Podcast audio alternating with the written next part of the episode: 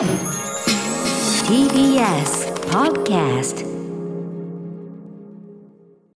時刻は6時30分になりました。6月24日金曜日です。TBS ラジオキーステーションにお送りしているアフターシックスジャンクションパーソナリティの私ライムスター歌丸です。そしてはい。金曜パートナーの TBS アナウンサー山本貴明です。ここからは週刊映画辞表ムービーウォッチメン。今夜歌丸さんが扱うのはニューオーダーです。では歌丸さんお願いします。一応念のため言っておきますが私も大好きな音楽グループニューオーダーとは一切関係ありません.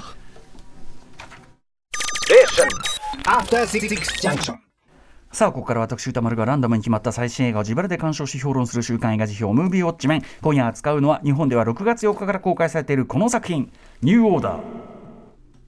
はい、あこのちなみにですねそうなんですよね。この映画のミシェル・フランコさんの映画って全体にそうなんですけどあのいわゆる劇版的な音楽はつかない。劇中にまあそのなんていうの状況に流れている音楽が聞こえたりすることはあるけどもあの劇版的な感じではつかないのでね。はい、えーそんな感じでございます、えー父の秘密ある終焉。母という名の女などで高い評価を集め続けるメキシコ出身のミシェル・フランコが監督脚本を務めたディストピアスリラー。経済格差が広がり続けるメキシコ。裕福な家庭に生まれたマリアンは結婚パーティーの日を迎えていた。しかしそこに暴徒化した貧富の差に抗議する市民たちが襲撃。運よく難を逃れたマリアンだったがさらなる地獄が待ち受けていた。マリアンを演じたのは脚本家としても活躍しているネイ,、えーネイアン・ゴンザレス・ノルビンドさんなどなどといったところです、えー第77回ベネチア国際映画祭で審査員特大賞など、え2回に輝いた作品です。ということでもうね、えーこの作品を見たよニューオーダーを見たよというリスナーの皆さんからの感想メールいただいておりますよ。年間の感触ありがとうございます。メールの量は少なめ。まあ都内だとねやってるのがあの限られてるイメージフォーラムでしかやってなかったりしますからまあしょうがないんだけどね、えーあとまあまあなんていうかなあらゆる意味で見やすい映画とは言い難いというところもあると思いますが、えー賛否の比率はおよそ8割が褒め。主な褒める意見は描かれている暴力も怖いが現実にありえない話だと言い切れないところが怖い。いやどころか500%現実ですよ。あの人類史ですほとんど、えー悲惨で救いがないが映画としては見やすくアート映画のようなどございました。一方否定的な意見は見ていて辛い救いがなさすぎる。ドキュメンタリーならまだわかるがフィクションとしては成立していないなどがございました。代表的なところをご紹介しましょう、えー岸太郎さんです。映像で見る現代版地獄絵図みたいな映画でした。とにかく凄惨きつい救いがない。ただ視覚的にきつい描写は作品内の必要最低限に抑制されているため不思議と見やすい映画です確かにねあの例えば射殺みたいなものはあのーまあ、間接的もしくはちょっと遠目だったり音だけ聞かすとかまあありますけどね。きつい描写もあるけど、はい、あのグロとかじゃちょっとない感じですね。もうちょっと精神的に追い詰めてくる感じ、えーむしろ怖いのはある場所に連れて行かれる主人公の世界と外側の世界における権力支配とが同等かつ本質的には何も変わらないということ。そこが一番怖い。主人公は外の世界へと抜け出せてもその先にある世界は地続きの地獄の中。まるで一枚の地獄か、えー地獄絵図みたいに、えーなのでこの作品ある事態が起きてからはどこを切り取っても地獄だし救いがないし誰にとっても逃げ場がない。おっしゃる通りであの振り返ってじゃあどこからやり直せばっつってもこの映画の中にやり直しできるポイントはないです。こんな社会になってる時点で済んでますっていうことなんですよね、えーそして現実に100%起こりえない話かと言われれば決してそうではない怖さをはらんでいる。後味は悪いがここまで見事な地獄を描かれと不思議と後には引かない。すごいアート作品を見たような感じでしたという岸太郎さんでございます。あとですねこれちょっと面白い。桂木京介さんはあのーですねえっとね、前情報皆無のままなんか賞を取ってるっぽい。まだ映画1本分ぐらいの時間はあるという理由で本作のチケットを購入しました。本編開始前の予告編では「ナイト・オブ・ザ・リビング・デッド 4K リマスター」や「国費ザ・サッドネス」が立て続けにかかったのではこれはゾンビ映画だなとゾンビ映画の気持ちで上映開始をまた。おかしいでしょ。そのゾンビ映画の予告連続で見たからははこれはゾンビ映画だ、え映画開始早々予感は確信に変わりました。なんか緑色の水がジャーッと出てきましたよね。分かった。これを飲んだ人はゾンビになっちゃうんだ。緑の水飲んじゃダメ。絶対なんて心の中で登場人物に呼びかけていたらギャーこれならゾンビ映画の方が良かった。ゾンビなら非現実だしと割り切れますがこれはあり得る話だけに怖さが深い。めちゃくちゃ怖い。鑑賞中ずっと心の中でヒーと泣きわめいていました。というね、えーゾンビ映画も格差社会のメタファーという側面があるのでニューオーダーとゾンビ映画にはと通底するものがあるのかもしれません、まあ、これは確かにそうかもしれない。すると。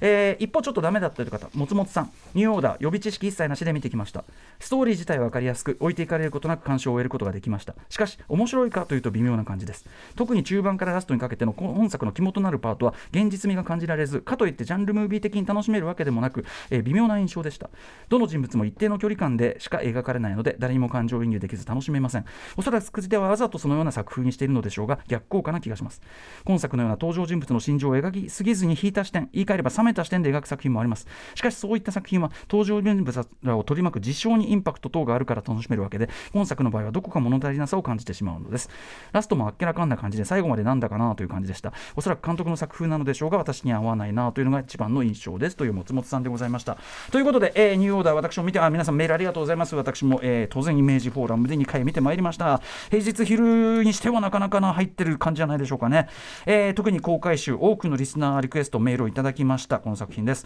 えー、制作脚本監督のミシェル・フランコさん。当コーナーでねガチャがこの作品当たるの初めてなんですけどえっと2012年長編2作目にしてカンヌ国際映画祭ある視点部門でグランプリを取った「えー、父の秘密」という出世作がございましてこれ確か僕の記憶正しければその年のシネマランキングの回でポッドキャストとか撮ってる時に瀬野千恵さんか三宅さん三宅さんいるか聞いてみる多分瀬野千恵さんかな。あたりが、えーと、押しててで僕も追ってみてで映画標の方のベストには入れたかなという感じがするんですけどね。はい。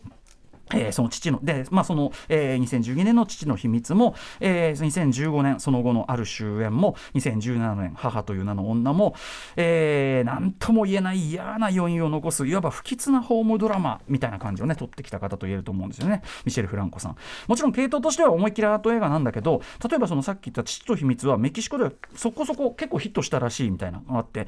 一種こうイヤミス的にエンタメとしてそのまま面白いところもちゃんとあるみたいな、えー、作品で。今回のが一番そういう意味ではストーリー的にはあの比較的薄めっていうかあの群群像劇の分ですね。もうちょっと濃密な感じの人間ドラマなんですけどあのなので要はマジで山本隆明さん好みの作風作り手だと思います、えー、ミシェル・フランコさん。特にですね私すごくミシェル・フランコさんの作品でここが注目というかすごい好きなのは一続きのワンショットの中でちょっと長めのワンショットショットが続いている中で決定的に世界が変わってしまう。ショットの始まりと終わりではもう取り返しがつかないくらい決定的な変化が世界に起こってしまっているというようなそういう本当にゾッとするようなショット構成シーン構成がめちゃくちゃトゲトゲしくトゲトゲしくうまい方だと思ってて例えば父の秘密のまあいろんな場面ありますけど例えばまあ分かりやすいところでラストのあのボートの上のあのショットであるとか見てくださいね。ある終焉の本当にもうギョギョギョっとするしかないラストの長回しとかですね。あと母という名の女のこれもちょっと静止に耐えないような、まあ、非常に日常的な風景なんだけどちょっと静止に耐えないぐらいきつい置き去りシーン長回しの置き去りシーンとかですねあったりする。もちろん今回のニューオーダーでもその、えー、後ほど詳しく言いますけどその一続きのあるワンショットの中で起こる決定的な取り返しのつかない変化っていう演出手法は、えー、引き続きあの非常にさえ渡っているというふうに思いますね後ほど言いますけど。ただ同時に今回のニューオーダーはですね過去作と比べてあのミシェル・フランコさんね明らかな新境地と言える作品でもありまして端的に言って今回はめちゃめちゃスケールがでかいっていうことですね、えー、今までは割とまあ、家庭家族間とかミニマムな人間関係の中の圧力圧迫すれ違いみたいなものを、えー、非常にコントロールされた、まあ、性的な静かなね性的な画面作り、えー、例えばその基本カメラは固定長回しが多かったりとか動いたとしてもこう、まあ、あの三脚に立ててパンでこう横に振るとかっていうぐらいだったりして少なくとも表面上静かな、えー、落ち着いたタッチで描き出してきたっていうのがこのミシェル・フランコ作品これまでだったわけですけどそれに対して今回は複数の登場人物の視点がまあ進行する群像劇にしてエキストラ3000人を起用した大暴動シーン、ね、当然のように手持ちカメラでそのカオスな状況ごと捉えるようなそういうこうワイルドなタッチ。今までにないワイルドなタッチ目指しますし、えー、暴動翌日一面に死体がこう広がっている荒廃した街を引いた絵で見せるようなあれはおそらく VFX 例えば CGI とかも使っているようなショットだと思いますんでそんなのも含むビジュアル的にもストーリー的にもそしてテーマ的にも大きい作品ってことですね。しかも大きいテーマとか扱ってるものは大きいのにそれが86分という驚くべき多分今までで一番短い。86分という驚くべきタイトさにまとまっているというさまざまな点でミシェル・フランコ、まあ、ネクストレベルにいった一作ということは間違いなく言えるかと思いますね。まあ、もうその分、静止に耐え難い、えー、胸クソ指数もね、比例してアップスケールアップしちゃってるんですけどね。はい。えー、順を追って話していきましょうと思いますが、まず冒頭、まあ、今後のまさしく悪夢的な成り行きを予感させるような不吉なビジョンが、まあ、ちょっとポンポンポンと映し出されていき、で、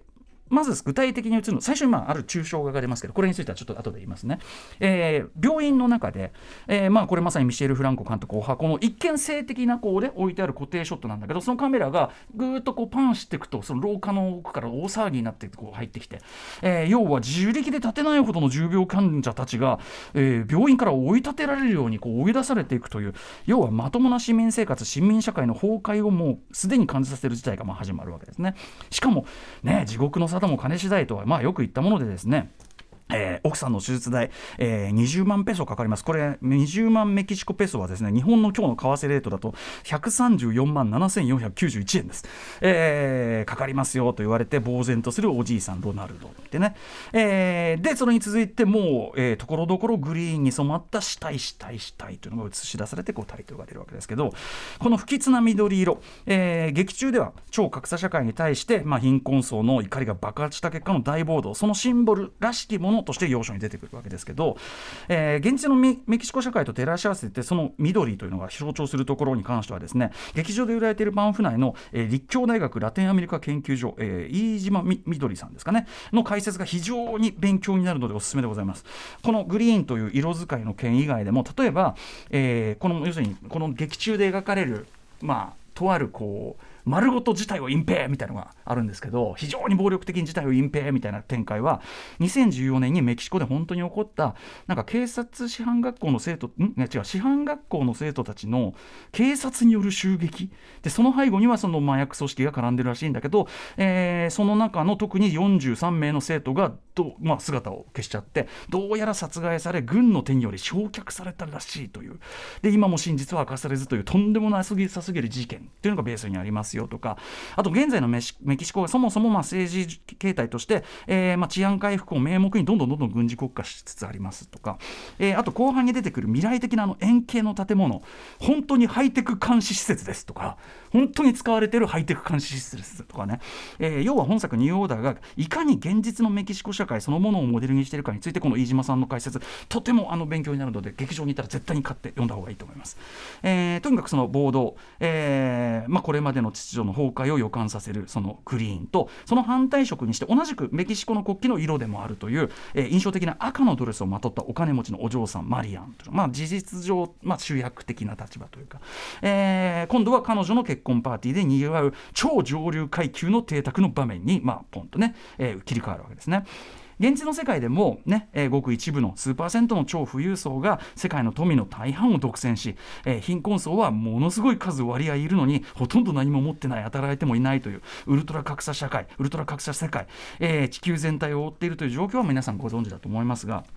まさにそれを如実に示すような下界の惨状との落差、ねえー特にですねとても嫌な感じで印象的なのは、まあ、楽しくパーティーをしている場面なんですけど人種構成ですね。あの要は金持ち宅のシーンの中でもですね rich で beautiful な立場なのはやっぱり白人系のメキシコの方ばかりで使用人は全員いわゆる有色人種ばかり、えー、綺麗にパックリ分かれてるわけです。これ監督インタビューでも、えーメキシコにもはっきり、えー構造的な人種差別によるそのの社会的影響と不公平の間には強力な関係がありますと、えーメキシコではメディアでさえ成功したければかっこつきですよ。成功したければ民族的でない方が良いとされているとまで語っている、えーあの前には僕あのペレの弁電気映画やった時にやっぱりメキシコでそういう人種差別のあれがあるんだよねって話をしたと思うんですけどまさにこれもそうしたその現実のまあ非常に苦々しい反映ですねその一見和やかなこう金持ちの家の空間だけどそこにもはっきりばっくり格差、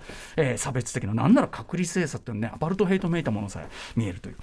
えーそこにえーおそらくはかつて使用人として長く働き、まあ、子どもたちの養育にも深く関わってきたのであろう先ほど言ったおじいさん、ね、奥さんのえー治療費がかかるというおじいさんが妻の手術代日本円で134万ちょっと貸してくれませんかというふうに尋ねてくる、えーで一応その金持ちたちもああ元気久しぶりなんて言うんだけど明らかに煙たがって厄介払いしようとしたがっている。ね金持ち。134万ぐらい彼らにとってはねあの結構お祝儀袋1個でお釣りが来るぐらいだろうにねという感じ。えーその中で唯一彼らに親身になろうとするさっきから言ってる赤いドレスのマリアンというお嬢さんなんだけども当然観客も彼女には、えー例外的に感情移入しだすでそれがまた本作の一つの仕掛けにもなっているということですねただ同時にこの赤いドレスのこの人もマリアンも、えーなんだかんだでやっぱり困惑する使用人を顎で使って危険地域に突入していくというまあ言っちゃえばやっぱり善意がベースではあるけどやっぱりそのなんていうかお嬢様なんですよね、えーに変わりはないという感じもちゃんと保たれてはいたりすると。で、えーそしてそんな下界と隔絶した富裕層ゾーンにもその緑の気配が立ち込めだし、えーここあそこ怖いですよね。最初がカメラ向いてないわけでそっちを。でおい君たちは何だ？みたいなことを言ってるわけですあいつらちょっと早く追い出してくれでカメラがそっちに向くとそこにはっていうあそこゾザーッとするとこですよね。ここから一気にですね我々は地獄巡りのジェットコースターに乗せられるわけです。地獄ライドです、えー、地獄第一段階はまずその貧困層の怒りの爆発、えー、略奪とむき出しの暴力。悪意が渦巻くまさにカオスな状況。これぜひ皆さんご自身でもうねジェットコースターですから体感していただきたいんですけど例えばミシェル・フランコ監督お箱の車内からのフロントガラス越しにこう前方前方を捉えたワンショット使い。これ、えー、父の秘密でもいっぱい出てきましたけど。よせばいいのにその大混乱中の街のど真ん中に入っていってしまうさっきから言ってる赤いドレスの、えー、マリマリアンさんと若い使用人クリスチャンが、えー、乗った車。その車の視界がこうずっとワンショットでこうやって追っていくとで軍とかにあっちのダメだ帰りなさい帰りなさいって言われるんだけどもうそんな行っちゃうわよってぐっと行く。そうするとこうぐーっといくとだんだん人が増えてきてそこでバンと急にいきなり目の前の視界が緑一色になる。そのショッキングさみたいなね。あそこすごいですよね。えーまあ、まさにですねあの例えば「ハンドメイズ・テイルの」あの日常が崩壊していくあのくだりであるとかもちろん映画「クーデター」でもいいし先週フリーのね、えーと、国外脱出のくだりもそうだけどそんな社会の、えー、世界の崩れ落ちる瞬間を描いた作品群というのにまた一つ残念ながら傑作が加わってしまったみたいな感じですよね。はいえーまあ、監督がインタビューでその明らかに、まあ、明言しているようにあの明言しているようにですねミハエルミハミシャエル・ハナケのあの「タイム・オブ・ザ・ウルフ」っていう映画とか、えー、あとまあドキュメンタリックなほとんど現実そのままみたいなドキュメンタリックなタッチってところ、まあ、例えばアルジェの戦いであるとか、まあ、そんな、えー、過去作の影響というかな類似みたいなものをちょっと感じなくはない。ただ本作の凄みはですねこの段階でまだそれは序の口だってことなんですよね。例えば「パラサイト」とか「ジョーカー」的な貧困層の逆襲っていうのはまだまだ地獄の始まりに過ぎない、えー、さらにその先タイトル通り新体制さっき言った飯島みどりさんの、えーと、解説に習うなら新秩序新秩序って訳した方がよりこうニュアンスが近いって言ってるんですけど新秩序の形成過程、えー、それこそがより恐ろしい地獄の第2段階というねそこにさらに進んでいくことになるという。ヘルライドまだ止まってくんないわけですね。例えばやはりミシェル・フランコ監督のお箱、えー、一続きのワンショットの中で世界が決定的に変わってしまうというところ、えー、これ本作の白尾の一つだと思う。すごくいいとこ一番いいところの一つだと思うんだけど。あの暴動はとりあえず軍によって鎮圧されてもう鎮圧って言っても要は皆殺しですよね。単純に軍によって皆殺しされた、えー、落ち着いたに見えるその翌日。まあえー、車で送りますって言われて軍のトラックに乗せられたマリアン。で両脇に男性と女性の兵士が座ってる。ここの数分間のワンショットでさっきまで思ってたのとこの世界は実は全く違うものだった。というか、まあ、さっきのメールにあった通りなんなら外に出ても同じだったみたいな地続きだったみたいなことが明らかになりそしてもう後戻りはできない。えー、そういう決定的な変化その絶望。まさにこれはミシェル・フランコのもう真骨頂たる見事に最悪なこの数分間のショットですね、はい。えー、我々もまたこのマリアンとマリマリアンと同様ですね。事態の全貌をつかむこともできないままただ目前の暴力に屈し目を伏せるしかなくなるわけですよね。えーまあ、その治安回復を名目に、えーまあ、要するに市民生活を支配している軍部そのモラルの低下が招く、まあ、本当にこの世の地獄、まあ、ここは本当にほとんどソドムの位置のような感じでもあってですね。あの、ま見てるとこれよりひどい事態はもうないだろうと。いくらなんでもこれがこの世の地獄底辺だから今見てるのは本当にひどいけどこの状態が打破解決さえすればまあ一応そのなんとか希望っつうかハッピーエンドチックなものも迎えることも可能ではないかというふうにあまりに見てるものがきつすぎるのでむしろ甘い展望を我々観客が抱きかけたところで第3幕地獄第3段階より強力な軍事指導体制、えー、ですね。新秩序の確立。そしてそれこそが国家としてはより本格的な地獄行きの道なんだ。つまり暴力的なシステムがシステム化されてるんだからより地獄なんだよ。カオスのがひょっとしたらまだ地獄としては浅いっていう、えー、ということを暗示する最後の第3幕に入っていくわけですね。そのあまりに無謀すぎる顛末は、まあ、これも皆さんの自身の目でぜひこう目撃していただきたいんですが要はですね最初は理不尽な格差差別への怒りとして爆発した吹き上がった暴力、まあ、ある種、まあ、理としては分からいでもないこういうことが起こるというその心情は理解できないでもないという暴力が結局どのようにしてより大きなえー強い暴力言ってみれば権力へと回収利用されていってしまうかというこの皮肉にして、えー世界の近現代史を振り返ればですね全然そこら中に現実に繰り返されてきた構図というかもう人類史そのものみたいな構図、えー例えば、まあ、軍事政権の誕生ねそれももちろんそうですよね。例えばその治安の回復を名目にも大殺戮が行われるもうアクト・オブ・キリングのあのインドネシアのねああいうのでもいいですし。だし、うん、そのそれだって後にね例えば別の政変またクーデターが起こったり内戦になるかもしれないまた別の暴力に回収されるかもしれないしもっと言えばそうなってくれば今度はアメリカロシア中国といった、えー一番強い武力を持ったより大きな暴力を持った大国の思惑というところに回収されていくかもしれないというね結局暴力は暴力を回収していくっていうことになっていくかもしれないという構図そしてその根本には金と、まあ、暴力装置含む権力をより手にしている側がそうではない側を踏みつけ搾取し都合により排除し排除しても良いのだというまさにこのウルトラ格差社会を、えー成り立たせている世界観社会観。人間観がそれがベースにあるんだ。それと地続きにこれはあるんだということ。それを、えー誰もが震え上がるシンプルな偶話としてそして同時にスーパーリアルなドキュメンタリック、えードキュメンタリー的フィクションとして我々に体験体感させてみせる。そこにこの本作ニューオーダーの鋭さであり意義があると思います。つまり単に路悪のための路悪ではなくてさっきも言ったようにもうこの映画って最初からつるんでるんですよ。こんな社会になっちゃった時点でもう終わってるってことなんですよ。じゃあこんな社会にしないためにはどうすべきかあまりに怖いから本気で考え出すという効果。その意味でまああのーこの番組でもねこのコーナーでも扱った「マイ・スモールランド」とか「フリーと」まあ、作品のタッチとかトーン全然違うけど同じく観客を動かす力を本作は持ってるというふうに思いますね、えーラスト。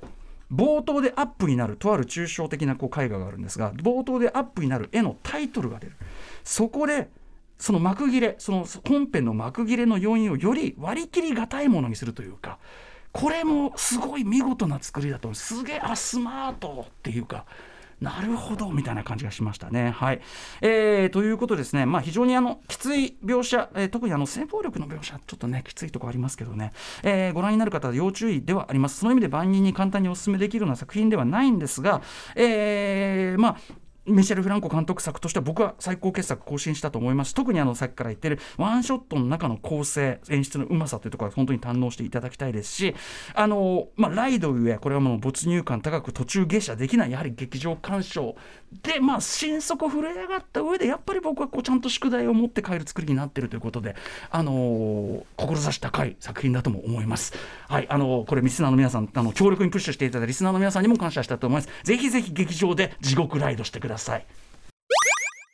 はい来週候補作品8作品を発表いたします、まず最初の候補はこちら。ベイビーブローカー続いてはこちら。ザ・ロストシティ3つ目。神は見返りを求める吉田圭佑最新作。えそして4つ目。メタモルフォーゼの縁側。5つ目プラン75 6つ目。峠最後の侍。7つ目。私たちは大人。そして最後の候補はリスナーカプセルです。ジャイアント厚彦さん。僕が今週歌丸さんにウォッチしてもらいたい映画は恋は光です。ここに来て今年優勝案件レベルの映画が来ました。殺さない彼と死なない彼女の小林圭一さん監督脚本で、えーとにかく素晴らしく演じきってあのね役者たちも素晴らしいというようなことを書いていただいております。ということで let's ガチャ time、はい。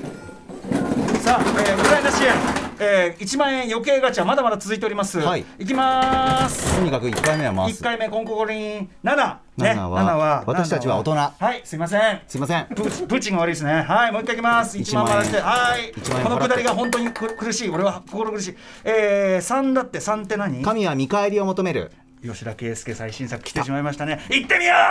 うす俺、累計いくら払ってるんですかね？いやーちょっと考えたくもないですね目をそあ もういや言うなよ。